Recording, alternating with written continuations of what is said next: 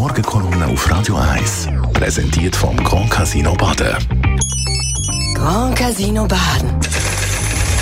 Baden im Glück. Chefredakteur von der Handelszeitung. Guten Morgen, Morgen. Markus. Guten Morgen miteinander. Mit dir schauen wir ein bisschen für ins nächste Jahr. Genau, in meiner letzten Kolumne von diesem Jahr möchte ich aufs nächste schauen. Wahrscheinlich äh, das wichtigste weltweite Ereignis im nächsten Jahr dürfte die Präsidentschaftswahl in den USA sein. Und wenn nicht ein Wunder passiert, dürfte Donald Trump erneut US-Präsident werden. Das wäre schlecht für die Welt. Von jeder Form von internationaler Zusammenarbeit haltet Trump nichts, was für kleine Länder wie die Schweiz besonders schlecht ist. Schlimmer noch, der Trump haltet auch nichts von demokratischen Regeln und sucht international Nähe zu Diktaturen. Demokratie hat dann international einen noch schwereren Stand als schon bisher.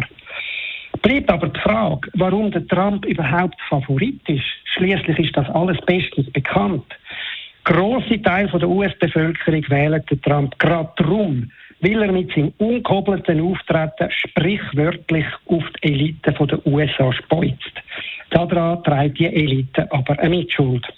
Eine Episode aus der letzten Woche verdeutlicht, wie schlecht es zum Beispiel um die Bildungselite der USA steht. In einer Anhörung vor dem US-Parlament sind Präsidentinnen von der Top-Universitäten Harvard, MIT und Pennsylvania gefragt worden, ob die Befürwortung von, der, von einem Genozid an Juden, also einem Völkermord, mit den Regeln von ihren Universitäten vereinbar sind. Statt einem klaren Nein haben alle drei erklärt, das hänge vom Kontext ab, also ob jemand direkt bedroht werde. Als Erklärung für das schockierende Verhalten ist nachgeliefert worden, die Meinungsfreiheit an diesen Universitäten sei eben oberstes Gut.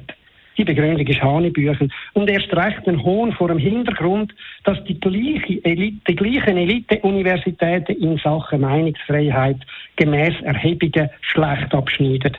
Nur Meinungen, die am linken Main Woke-Mainstream entsprechen, sind opportun. Andere werden boykottiert, niedergeschrien und gemaßregelt. Einer Dozentin, die vertreten hat, dass es im Kern zwei Geschlechter gibt, ist vorgeworfen worden, gegen Transe zu sein. Sie ist unter derart grossen Druck geraten, dass sie Harvard verlassen diese Art von Debattenkultur und diese Dogmen stehen für eine Doppelmoral und für die Arroganz der US-Elite generell und für das Verkennen der Sorgen der Mehrheit der Bevölkerung.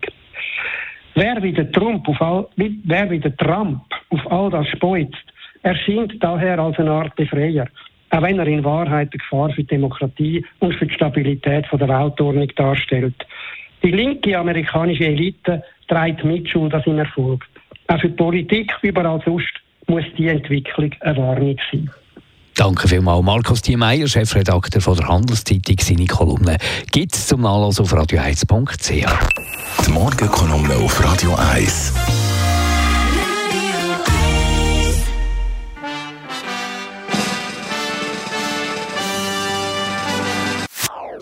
Das ist ein Radio 1 Podcast. Mehr Informationen auf radio1.ch.